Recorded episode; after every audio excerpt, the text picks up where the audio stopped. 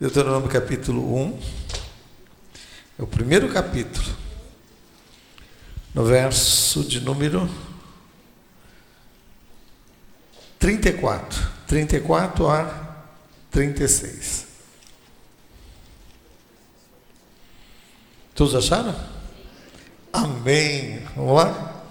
Tendo ouvido o Senhor as vossas palavras, indignou-se e jurou, dizendo: Certamente nenhum dos homens desta maligna geração verá boa terra, que jurei dar aos vossos pais, salvo Caleb, filho de Jefoné.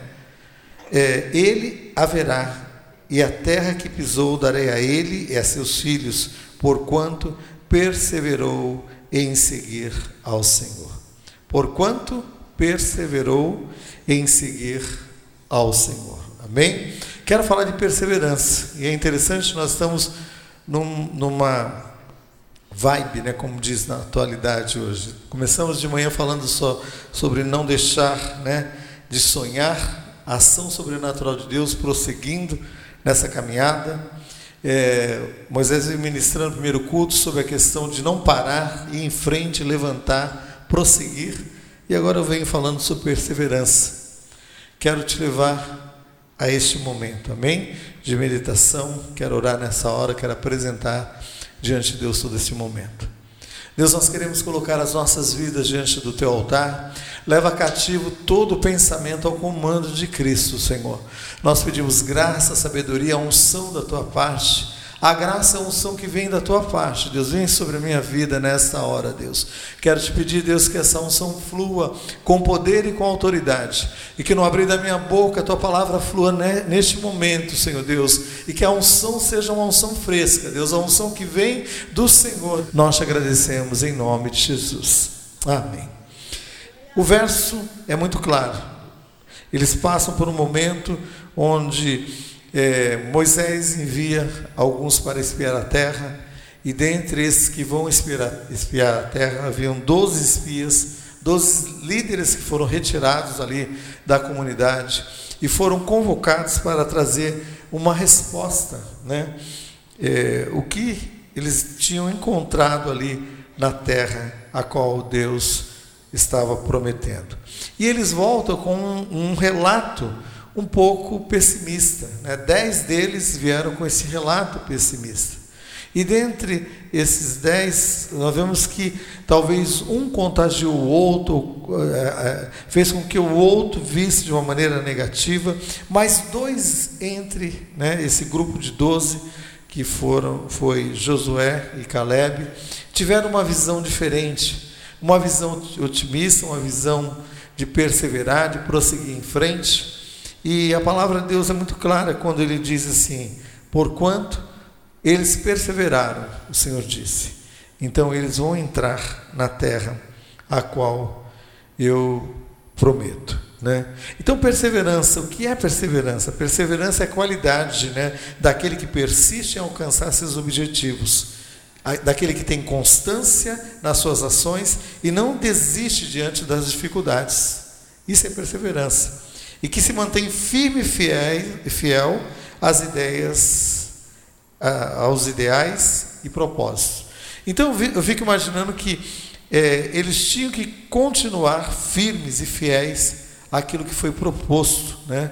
como espias que estariam ali trazendo é, um relato, um relato que deveria ser um relato correto. Um dos presidentes dos Estados Unidos, o sexto presidente dos Estados Unidos, John Quincy Adams, né, o sexto presidente, ele diz assim, ele disse isso, né, que a perseverança tem um efeito mágico de fazer as dificuldades desaparecerem e os obstáculos sumirem. Amém? A perseverança ela tem esse efeito mágico de fazer com que as dificuldades desapareçam e os obstáculos é, possam sumir. Eu queria ler um texto, um outro texto, você deixa anotado aqui esse texto de Deuteronômio. Vai em Tiago, no capítulo 1, no verso 2 a 4. Tiago, orientado por Deus, trazendo uma palavra de orientação, ele traz a igreja do Senhor Jesus, dizendo assim, no verso, capítulo 1, no verso 2 a 4, diz assim: Meus irmãos, considere motivo de grande alegria o que? O fato de passarem por diversas provações. Pois vocês sabem que a prova da sua fé produz o que? Perseverança. E ele diz mais o que? E a perseverança deve ter uma ação completa, a fim de que vocês sejam maduros e íntegros, sem que falte a vocês coisa alguma. Amém? Que a, a, a perseverança ela tem que ter essa ação completa mas ela tem que ter essa ação completa com uma finalidade. Qual a finalidade que ele fala?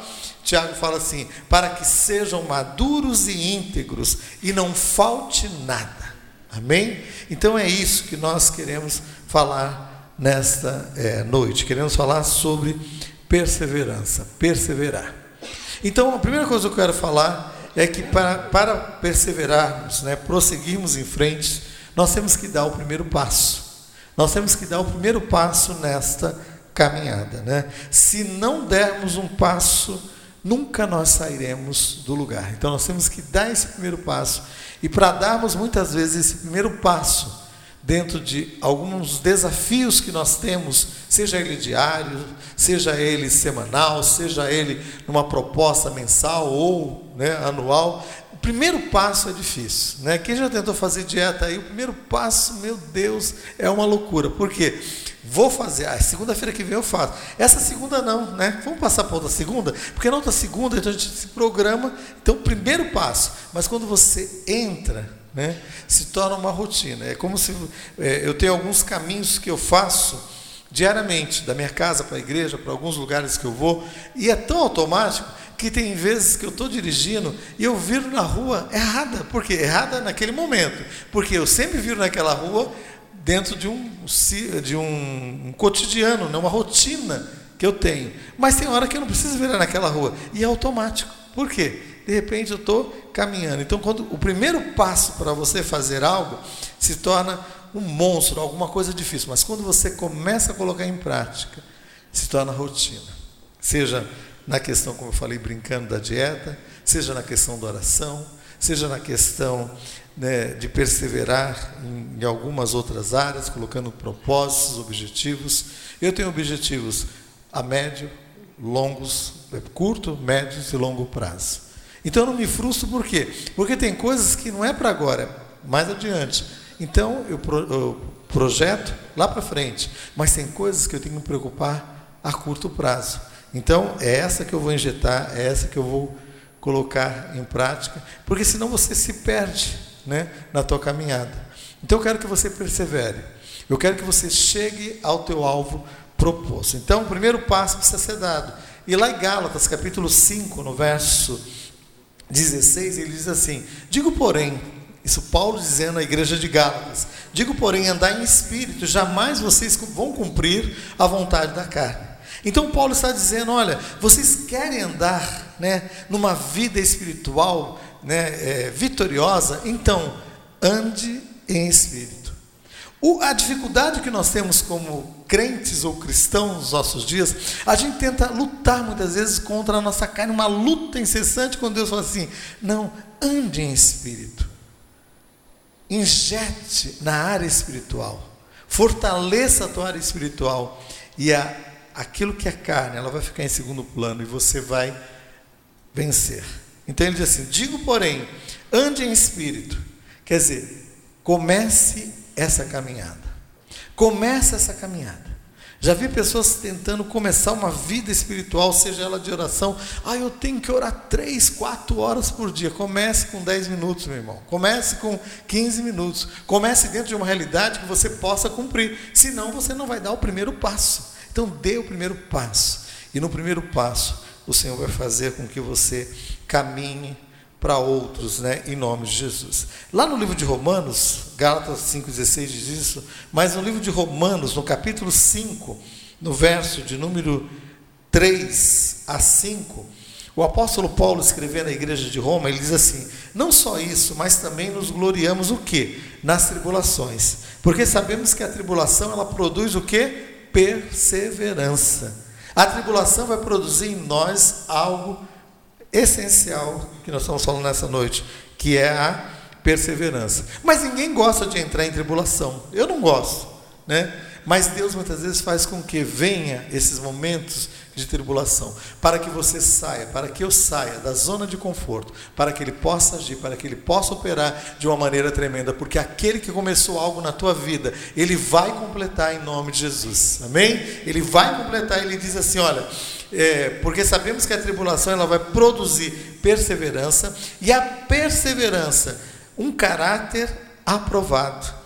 E aí ele diz assim: e o caráter aprovado vai produzir o que? Esperança. E a esperança não nos decepciona, porque Deus derramou seu amor em nossos corações por meio do Espírito que ele nos concedeu.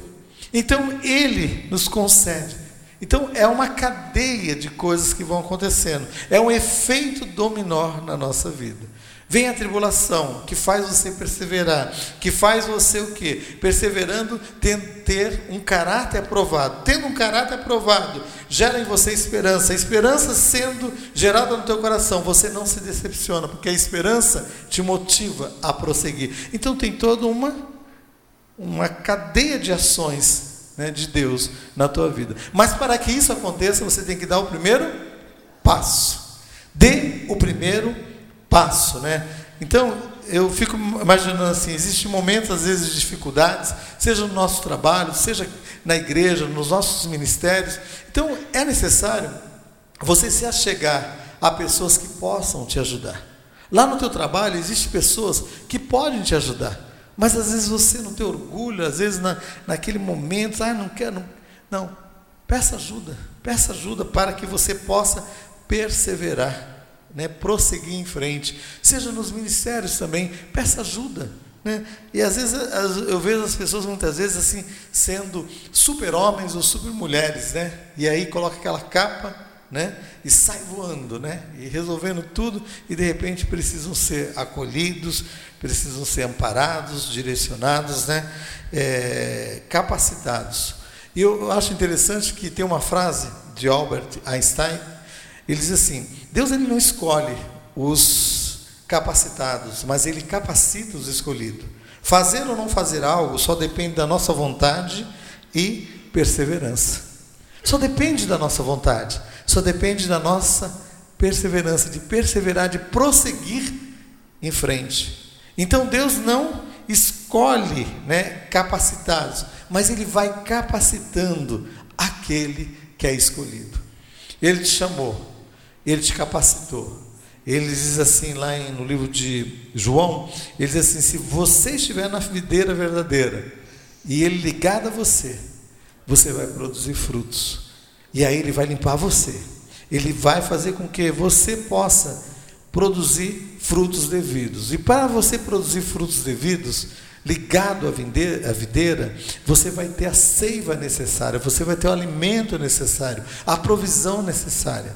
Se você não está bem espiritualmente, algo está errado, não com Deus, com você, com a sua ligação com Ele, alguma coisa está errada. Então, meu irmão, é momento de nós nos colocarmos diante do Senhor diz, e dizer ao Senhor: Senhor, eu quero eh, prosseguir, eu quero prosseguir nessa caminhada, mas algo está tentando é, me impedir. Algo está tentando fazer com que eu não prossiga em frente. Então, peça a Deus para que Ele possa sondar o teu coração, para que Ele possa te direcionar né, de uma maneira devida. E para isso, Ele vai te levar a correr o segundo passo, que é correr com perseverança. Você precisa andar, você precisa começar num processo de aquecimento. Né? Quem faz caminhada ou corrida sabe disso. Né? Não adianta você igual louco, ah, vou correr, né? e sair correndo. Você vai ter uma distensão, você vai ficar prostrado, né? você não vai conseguir prosseguir em frente. Você começa numa caminhada. Eu não sou personal trainer, não sou é, é, profissional nessa área, mas tem alguém que possa me orientar e eu começo devagar. Então hoje eu não tenho o pique que eu tinha dos meus 20 anos, então eu ando dentro do pique dos meus 50, porque ainda estou no 50. Então, no meu 50 eu vou, 51, 52, estou nessa fase. Então, eu vou na, nessa caminhada. Né? E aí, o, algumas coisas tentam impedir de nós corrermos ou prosseguirmos né? É, com perseverança. No livro de Hebreus, no capítulo 12, no verso de 1 a 2, 1 e 2, o autor, a carta aos Hebreus, diz assim: portanto, visto que nós estamos a rodear, né, com um grande número de testemunhas, é, e ele diz mais: desembaracemos-nos de todo o pecado, de todo o peso que de tão de perto nos assedia, e corramos com perseverança a carreira que nos está proposta, olhando para Jesus, o Autor e Consumador da nossa fé. Na caminhada, aquilo que está produzindo peso em você, o que, que você faz? Você tira. Você vai tirando. Só que de repente você começa a caminhar com o Senhor, começa a entrar numa outra, num outro patamar nessa caminhada. Então você vai tendo da parte de Deus a orientação devida, como qualquer atleta tem. Eu, fico, eu acho interessante porque você vê a pessoa, principalmente na área de natação, ele vai nadar e ele nada, ele consegue atingir uma marca ali tremenda. Aí ele fala, de, repente ele tem que vencer essa marca, então ele começa a tirar tudo aquilo que é obstáculo. Coloca uma roupa especial, né? O que, que ele faz? Tira todos os pelinhos do corpo, porque precisa deslanchar. Milésimo de segundo faz com que aquele nadador seja o vencedor. Então, muitas vezes, né, nós estamos nesse processo de caminhada e Deus está tratando conosco dentro das nossas limitações. Você não é um super atleta, você não é né, um bolt da vida, aquele. Não, você está caminhando. Então, Deus vai te tratar dentro da tua realidade. Então, tratando dentro da tua realidade, da minha realidade, Deus é coerente. Deus não é incoerente no tratar conosco. Então ele diz assim: corra com perseverança a carreira que te está proposta. É a carreira que você, Deus te colocou como uma carreira proposta. Não a carreira do outro, não é a corrida do outro, é a sua corrida, é a sua caminhada, é a sua vida com Deus. Então a vida cristã é essa vida de atos contínuos, andando, caminhando com o Senhor, prosseguindo, né? E às vezes Deus vai te levar o quê? A um aquecimento, e aí você vai correr, meu irmão, você vai correr, né, com o gás todo, mas primeiro você tem que ter todo esse processo de aquecimento, todo esse processo, né, de uma alimentação devida. Tudo isso eu estou falando por quê? Porque muitas vezes as pessoas caem espiritualmente, porque entram, né, no, momento de, de cansaço de fadiga né, espiritual, porque de repente não obedece esse processo. Então eu quero que você persevere. Eu quero que você persevere em nome de Jesus. Eu quero que você prossiga em frente, porque o alvo você vai atingir, mas você tem que prosseguir. Você não pode parar. Você não pode parar. Por que parou, né? Hebreus capítulo 10, no verso 35, ele diz assim, Hebreus 10, 35 a 39 diz assim: Por isso, não abram mão a mão da vossa confiança que vocês têm, ela será ricamente recompensada. Vocês precisam perseverar, de modo que, quando tiverem feito a vontade de Deus, recebam o que ele prometeu. Pois em breve, muito em breve, aquele que vem virá e não demorará mas o meu justo viverá pela fé. E se ele retroceder, não me agradarei dele. Nós, porém, não somos dos que retrocedem e são destruídos, mas dos que creem e são salvos. Nós prosseguimos. Nós prosseguimos. Eu quero que você persevere. Eu quero que você entre nessa semana com essa mensagem. Eu quero prosseguir. Eu quero ir em frente. Eu quero alcançar o alvo proposto em nome de Jesus. Então, eu vejo que Deus, de uma maneira tão carinhosa, ele vem trazendo a nós uma mensagem que ela se liga, ela se liga de uma numa orientação vinda da parte de Deus. Falando de manhã na mensagem que eu pude trazer, falando não deixe, né? Não, não deixe que os seus sonhos sejam né, dispersos né, em meio às circunstâncias mais adversas. Nunca deixe de sonhar. Falando de perseverar, de prosseguir em frente. E vem falando de perseverança agora. Então eu creio que Deus ele está falando com você. Ele quer te orientar de uma maneira correta. Então a terceira coisa que eu quero te falar é sobre assumir uma atitude correta. nós temos que assumir uma atitude correta. E quando nós falamos de assumir essa atitude correta, e quando nós lemos o texto lá de Deuteronômio capítulo 1, o que que o Moisés está dizendo ali, que Deus está falando, né, através da boca de Moisés, disse assim que Deus, capítulo 1 de Deuteronômio, diz assim: Salvo Caleb, filho de Jefoné, ele haverá, e a terra que pisou darei a ele e a seus filhos, porquanto perseverou em seguir ao Senhor. Então devemos assumir uma atitude correta. E qual é essa atitude correta? É ter uma atitude positiva diante daquilo que é negativo. Foi essa atitude que Josué e Caleb tiveram.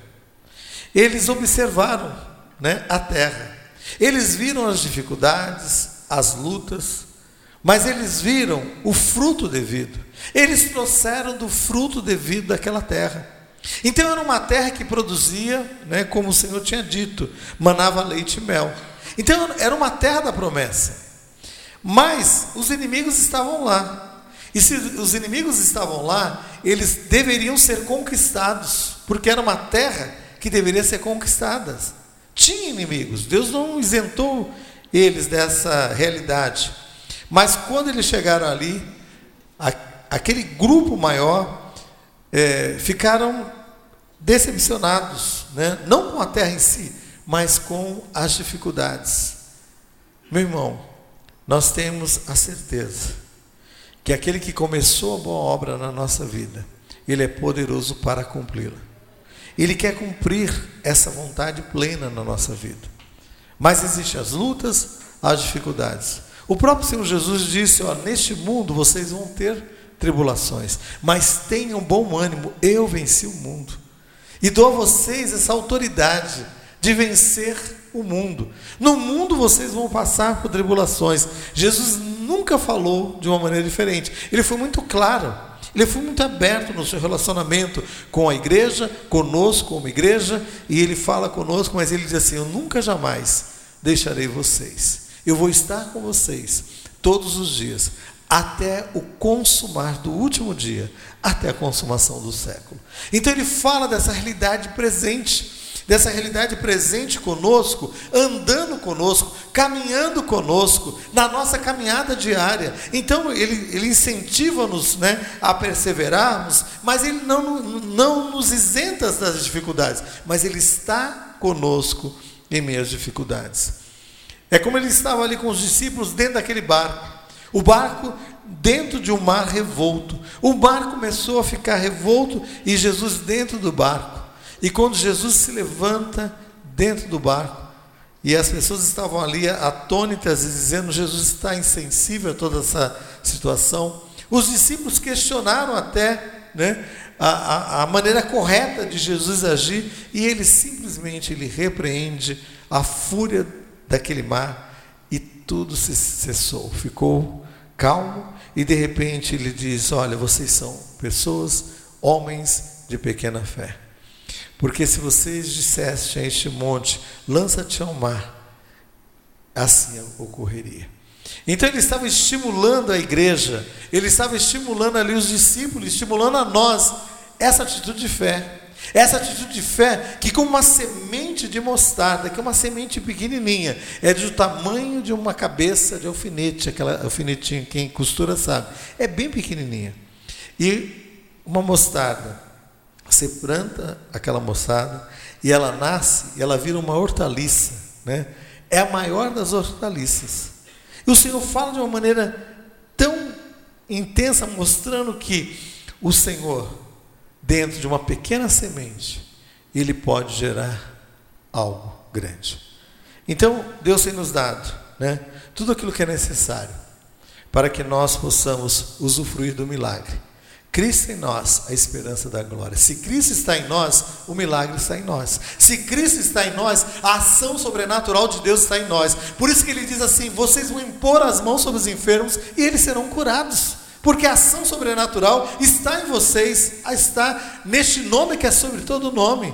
Então, o agir sobrenatural de Deus, nós temos que crer e se posicionar que este Deus que começou a boa obra na nossa vida, ele vai completar. E a visão correta diante é, daquilo que é negativo foi a visão de Josué e Caleb. Diante das posições negativas dos demais discípulos, qual foi a postura daqueles dois? Agora, lá no livro de Números, no capítulo 13, no verso 27 e 28, conta-nos o relato dessa experiência. E diz assim: Relataram a Moisés e disseram: Fomos à terra que nos enviaste. É isso que eles disseram: ó, Fomos à terra que nos enviaste, e verdadeiramente essa terra mana leite e mel. Verdadeiramente essa terra é uma terra produtiva. Porém, o povo que habita nessa terra é poderoso as cidades é muito, são muito grandes e fortificadas. Eles começaram a dizer isso. Aqueles dez discípulos começaram a falar da, da, da, da terra como algo benéfico, mas começou a falar também daquilo que é negativo. E aí, a palavra de Deus diz no verso 30, Números 13, 30. Então Caleb fez calar o povo perante Moisés e disse: Eia, subamos e apossuamos porque certamente nós prevaleceremos contra ela. Então, Caleb fez calar aquele povo, dizendo: Olha, tudo isso que vocês falaram é verdadeiro, é verídico. Tem uma terra que produz grandes frutos, tem uma terra que tem inimigos, tem obstáculos, mas nós vamos entrar e nós vamos conquistar essa terra, porque o Senhor prometeu, e o Senhor que prometeu é maior do que as circunstâncias que nós olhamos e observamos. Amém? O milagre vem, e eu creio que aquela, aquela atitude negativa daqueles é, outros espias, daqueles dez espias, né, estimularam ali aquele povo, né, a ficarem é, contra Moisés murmurando contra Moisés. Então tenha cuidado, tenha cuidado né, com aquilo que você fala, com aquilo que você pensa, com aquilo que você comenta com alguém, porque você pode certamente desestimular outros a prosseguir na caminhada. E foi isso que aconteceu. Eles fizeram um, um motim ali, eles não tinham dimensão daquilo que eles estavam fazendo, mas de repente o Senhor disse: certamente fechei o negócio. Esses não vão entrar na terra a qual eu tenho prometido. Os seus familiares não vão entrar. Eles vão rodar nessa terra e vão rodar por muitos dias. E eles não tinham noção de quantos dias eles iam rodar, mas Deus já tinha determinado. Seriam 40 anos rodando ali, num local que certamente em alguns dias eles chegariam até o alvo proposto. Mas a palavra de Deus disse que mesmo diante daquela oposição toda, né, Caleb e Josué continuaram crendo. Muitas vezes a gente sofre as consequências de atos impensados dos outros. Mas a promessa de Deus está sobre as nossas vidas. Se a promessa de Deus está sobre a sua vida, continue crendo. Continue se posicionando diante de Deus. Continue crendo que aquele que começou a boa obra na sua vida, ele é poderoso para completá-la de uma maneira plena na sua vida. Não olhe para as circunstâncias, porque as circunstâncias elas passam, mas o Deus eterno que prometeu é poderoso para cumprir essa palavra, essa palavra na sua vida de uma maneira tão especial. E Caleb e Josué, eles continuaram crendo, com toda oposição, enfrentaram 40 anos de resistência por causa de atitudes erradas dos outros. Mas um dia, Josué já estava como líder, Moisés já havia morrido, 40 anos já havia se passado. Mas a promessa não envelhece. A promessa de Deus não envelhece. A promessa de Deus não envelhece sobre a tua vida, sobre a tua casa, sobre aquilo que Deus tem proposto na tua vida. Porque este Deus que prometeu, Ele é poderoso para fazer muito mais além do que você possa pensar e imaginar. E Deus te trouxe aqui nessa noite, porque Deus quer falar com você. Muitos estão parando no meio do caminho. Quem te mandou parar? Deus está te dizendo: prossiga em frente, o alvo está proposto, e você vai atingir este alvo. Depois de 40 anos, 40 anos havia passado, Josué já estava com mais idade, como qualquer um de nós, depois de 40 anos, é a sua idade, com mais a idade dos anos que se passaram. E aí ele chega, Caleb chega diante de Josué, Josué como líder agora que estava ali, e ele diz assim: Olha, eu tenho 85 anos, e quando a promessa foi dada, eu tinha 45 anos, mas eu continuei crendo. Era para que eu pudesse usufruir dessa promessa naquele momento. Mas por causa né, de toda essa confusão que fizeram, né, eu estou aqui reivindicando a posse da minha promessa. Tal é a minha força, quando eu tinha 45 anos. Tal, tal é a minha força lá, tal é a minha força hoje, para tomar posse da palavra, para tomar posse da promessa de Deus sobre a minha vida. Eu quero dizer para você que as promessas de Deus, elas não envelhecem. Você pode envelhecer, eu posso envelhecer, mas as promessas de Deus não. Caleb tinha no seu coração isso. Deus, o Senhor prometeu. Então eu tenho essa atitude, eu tive essa atitude, e essa atitude fez com que a bênção chegasse até mim e ele pudesse, através da atitude dele, os seus familiares também pudessem receber da parte de Deus a porção devida. Então, Muitas vezes você para para pensar, parece que a sua vida se limita apenas a alguns momentos aqui nesse espaço terreno, não. A sua vida, ela fala muito. Ela fala muito não somente nesse espaço terreno, nesse espaço de tempo agora, não, mas ela vai e ela atinge lá na frente outros. Outros serão atingidos por aquilo que Deus tem feito na tua vida, por, aquilo que Deus tem realizado na tua vida de uma maneira tremenda. Albert Einstein diz assim: no meio das dificuldades, nós encontramos a oportunidade. No meio da dificuldade, nós podemos encontrar a oportunidade. Então, que no meio da dificuldade você se levante e diga: Deus, eu não entendo o porquê dessa dificuldade, o porquê desse obstáculo, mas eu vou procurar a oportunidade. Eu quero ver a oportunidade. E eu quero te louvar, Senhor Deus amado, porque eu vou te louvar com uma atitude de vencedor. Então, quais são as atitudes agora do vencedor que eu quero falar para nós terminarmos? Atitudes do vencedor diante dos desafios. Atitudes do vencedor. Algumas atitudes. Uma delas, eu coloquei o vencedor, ele se submete à dor da disciplina. O vencedor, ele submete-se à dor da disciplina. 1 Coríntios 9, de 24 a 27. Quando ele diz assim, o apóstolo Paulo escrevendo à igreja de Corinto, ele diz assim: Não sabeis vós que no estádio todos correm, mas todos correm na verdade, mas só um leva o prêmio. Ele está falando do que chegava lá no pódio, o primeiro colocado. Né? E o que, que ele diz, o apóstolo Paulo? Correi de tal maneira que alcanceis. Todo atleta em tudo se domina, aquele para alcançar uma coroa corruptível, nós, porém, a incorruptível. Assim corro também eu, não sem meta, assim luto, não como desferindo golpes no ar, mas esmurro meu corpo, reduzo a escravidão, para que, tendo pregado a outros, não venha eu mesma, a, mesmo a ser desqualificado. Então, é a dor do vencedor é a dor daquele que se submete a uma disciplina. Muitas vezes a gente olha e fala assim: Deus, sou cristão, Deus, todo mundo faz isso, mas Deus, isso não convém a mim como cristão, então eu não vou fazer.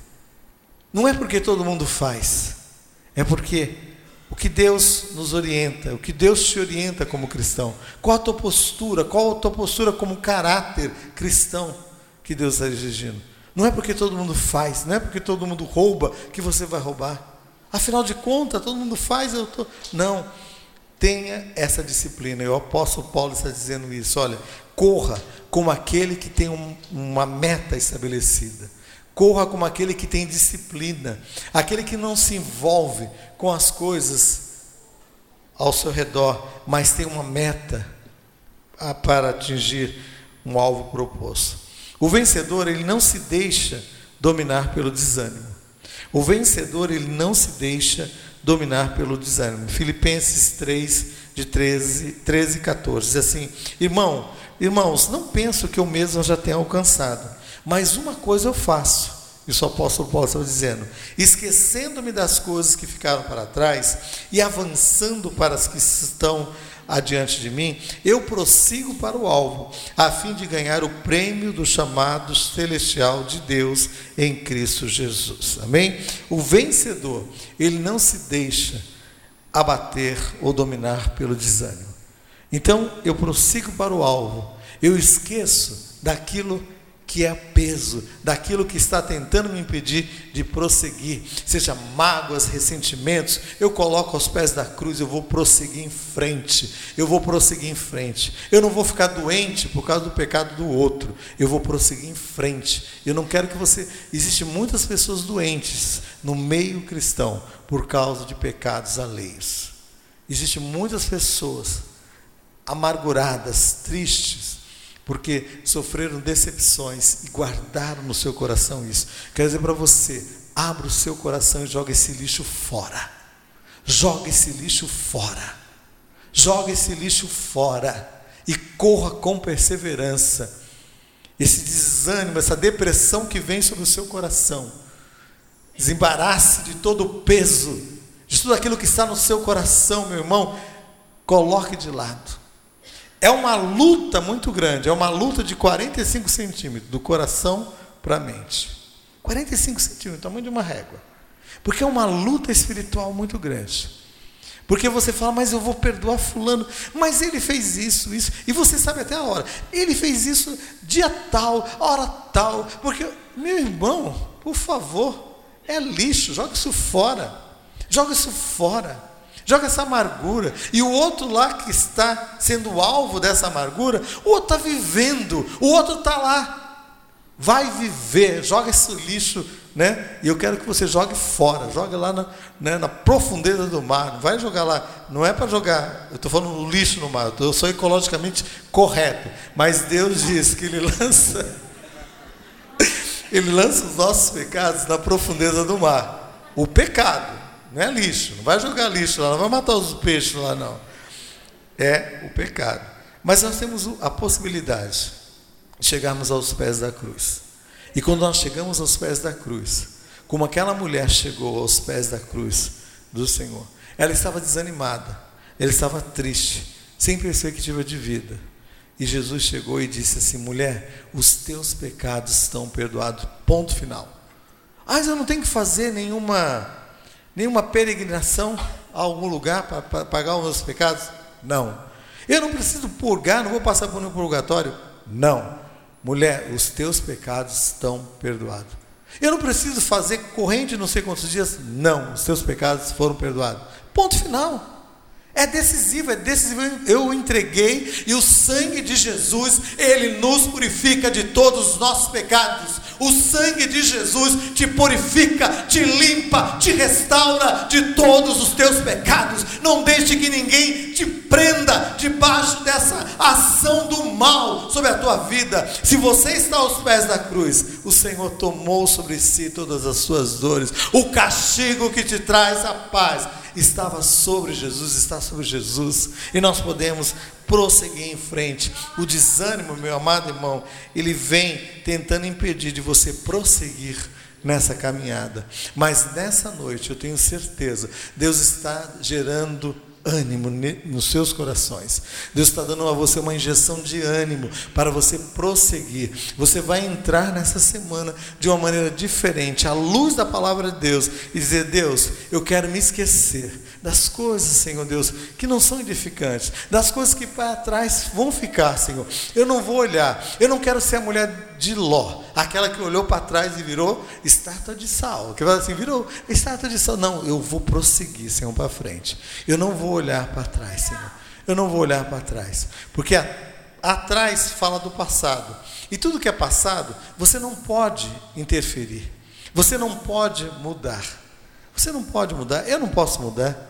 Mas a palavra de Deus diz assim: que o Senhor levou sobre si todos os nossos pecados, todas as nossas dores. Mas nós podemos construir um novo passado Como eu posso construir um novo passado, pastor? Senhor está louco? Viva o presente hoje, de uma maneira correta, à luz da palavra de Deus. O teu passado está sendo gerado hoje, porque amanhã será o teu passado. Amanhã, hoje será o teu passado, mas será novo. As pessoas vivem, ah, 30 anos atrás, Fulano pisou no meu calo. Ele já pisou no teu calo, já foi pisou no dos outros, e você está aí sofrendo. Meu irmão, vá, põe um remedinho nesse calo aí, dá uma consertada, não fica preso fica preso e o outro está lá vivendo maravilhosamente bem. Deus, eu quero estar tá livre, Senhor, livre para te louvar, livre para te exaltar, Senhor, para prosseguir em frente. não quero me prender, Senhor Deus, como diz lá em Filipenses 3,13, esquecendo das coisas que para trás ficam, que estão me amarrando, me aprisionando. Eu vou prosseguir, porque eu estou numa caminhada, eu vou, sou perseverante, né?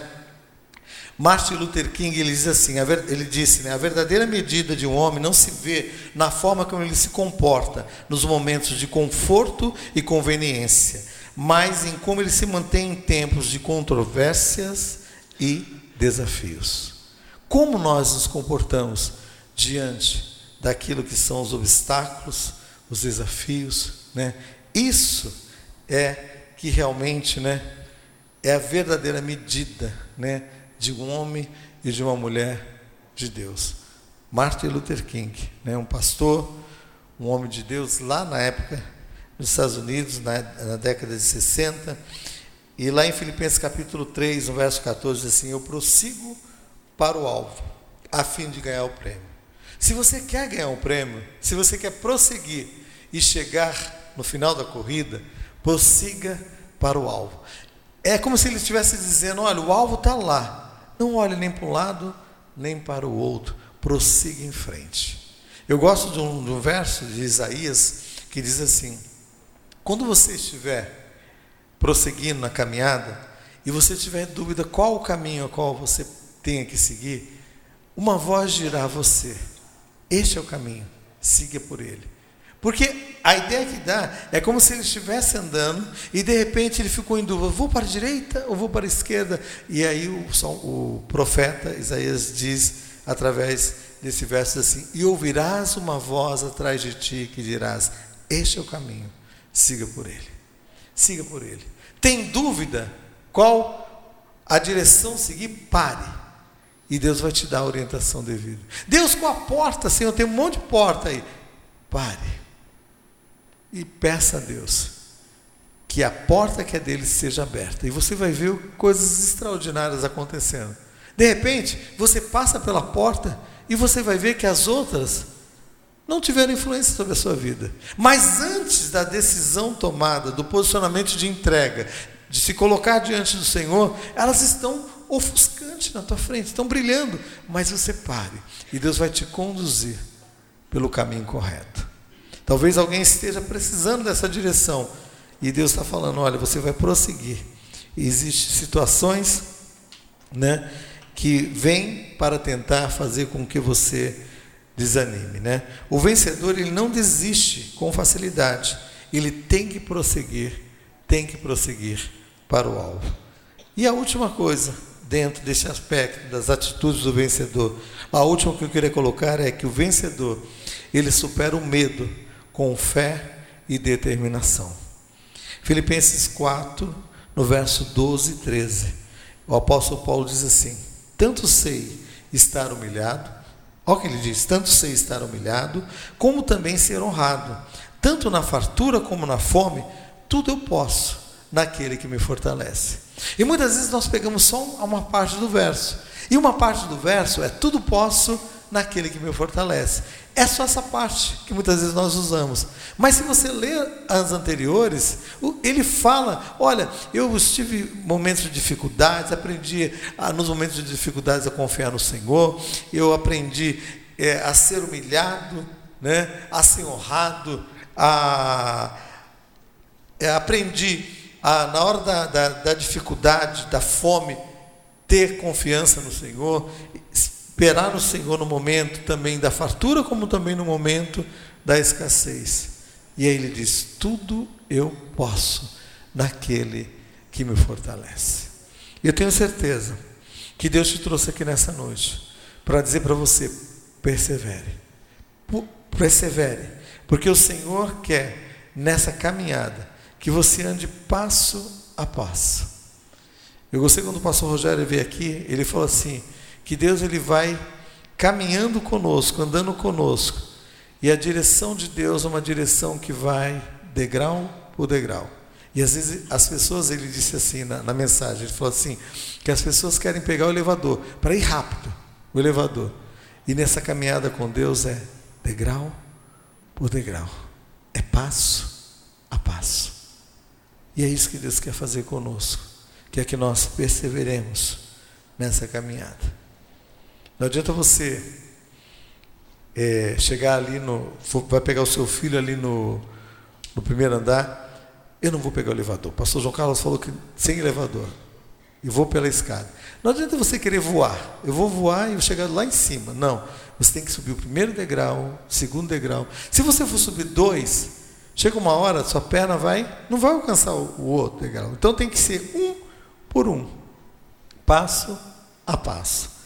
E se você já teve a possibilidade de em é, algum lugar onde alguém que projetou a escada, né, não foi um engenheiro qualificado, e ele projetou um degrau, né, numa altura a mais, o que acontece? Você vai descendo normal, só que o degrau ele é desproporcional. Eu não sou engenheiro, então, mas eu, eu deduzo que a pessoa errou. Ela, aí você dá uma alguma coisa errada. Por quê? Porque tem uma sequência, tem um tamanho certo. E aí o que acontece? O Senhor fala: não, quando eu mando você subir, degrau por degrau, é dentro de algo que eu formatei para você, é dentro da sua possibilidade, da sua, da sua possibilidade de subir, é passo a passo. São degraus que realmente não vão fazer com que você sofra um dano ou uma contusão. Não, Deus cuida, Deus zela por nós. Então, meu irmão, nessa noite, o Senhor tem te mandado, tem me mandado a perseverar em frente, a prosseguir, a prosseguir, porque nós temos um alvo a atingir. Eu quero orar com você. Talvez você chegou aqui nessa noite e lá em Apocalipse, no capítulo 3, para nós finalizarmos, diz assim: o Senhor dizendo à igreja, em Apocalipse 3,11, ele diz assim: Venha em breve, retenha o que você tem, para que ninguém tome a sua coroa. Eu quero orar nessa hora. Eu quero apresentar a sua vida diante de Deus. E talvez você esteja cansado, desanimado, decepcionado muitas vezes nessa caminhada, porque você não olhou para o alvo proposto. Você olhou para as circunstâncias, olhou para situações, pessoas que não foram pessoas que te deram um referencial correto. Mas Deus te trouxe aqui nessa noite ele começa uma nova história, um momento novo na tua vida. Eu quero orar por você. Eu quero apresentar diante de Deus a tua vida. Porque eu sei que aquele que começou a boa obra na sua vida, ele vai completá-la. Em nome de Jesus. Perseverar, andar passo a passo na caminhada com o Senhor. Fala de nós atingirmos uma resistência necessária para que não haja contusão, para que não haja nada que nos prejudique nessa caminhada, mas que nós possamos atingir o alvo. E tem pessoas que estão no meio da caminhada, sem forças para prosseguir. E eu quero orar com você. Eu quero orar com você. É com você específico que Deus está falando. Eu quero que você fique em pé no seu lugar, nós vamos orar. Porque eu quero pedir ao Senhor que venha sobre a sua vida de uma maneira sobrenatural. Venha sobre o teu lar também de uma maneira sobrenatural. Talvez você esteja dizendo, Senhor, nessa caminhada, tem sido tão difícil, Senhor. Dificuldades têm cercado, Senhor Deus, sobre a vida dos meus filhos, sobre a vida da minha esposa, do meu esposo dos meus sogros, dos meus pais. Eu não sei o que tem afligido o teu coração, mas eu quero, em nome de Jesus, que neste momento o Senhor possa vir sobre a sua vida, trazendo um ânimo sobrenatural. fazendo com que você persevere, prossiga para o alvo, em nome de Jesus. Porque aquele que começou a boa obra na sua vida, ele é poderoso para completá-la.